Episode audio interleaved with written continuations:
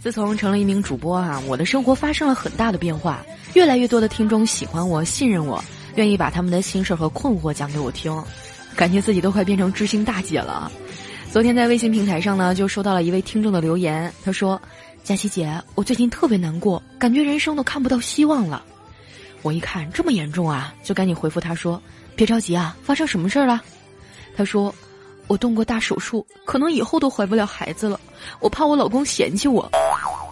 当时我一听啊，赶紧开导他说：“你也不用太难过，现在科技这么发达，不能生育不是什么大不了的病，可以治啊。就算治不好，时代这么开放，大不了领养一个呗。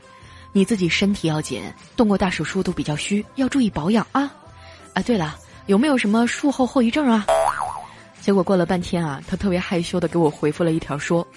后遗症倒是没有，就是蹲着撒尿还不太习惯。你们让我静静。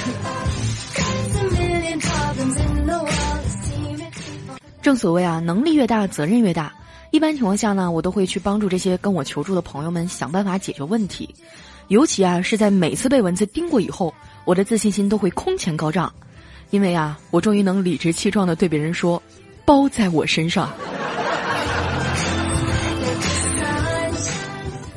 正是这份直爽与热心肠啊，让我在公司的人缘特别好，上到部门领导，下到扫地大妈，谁有点什么事儿啊，都喜欢找我倾诉。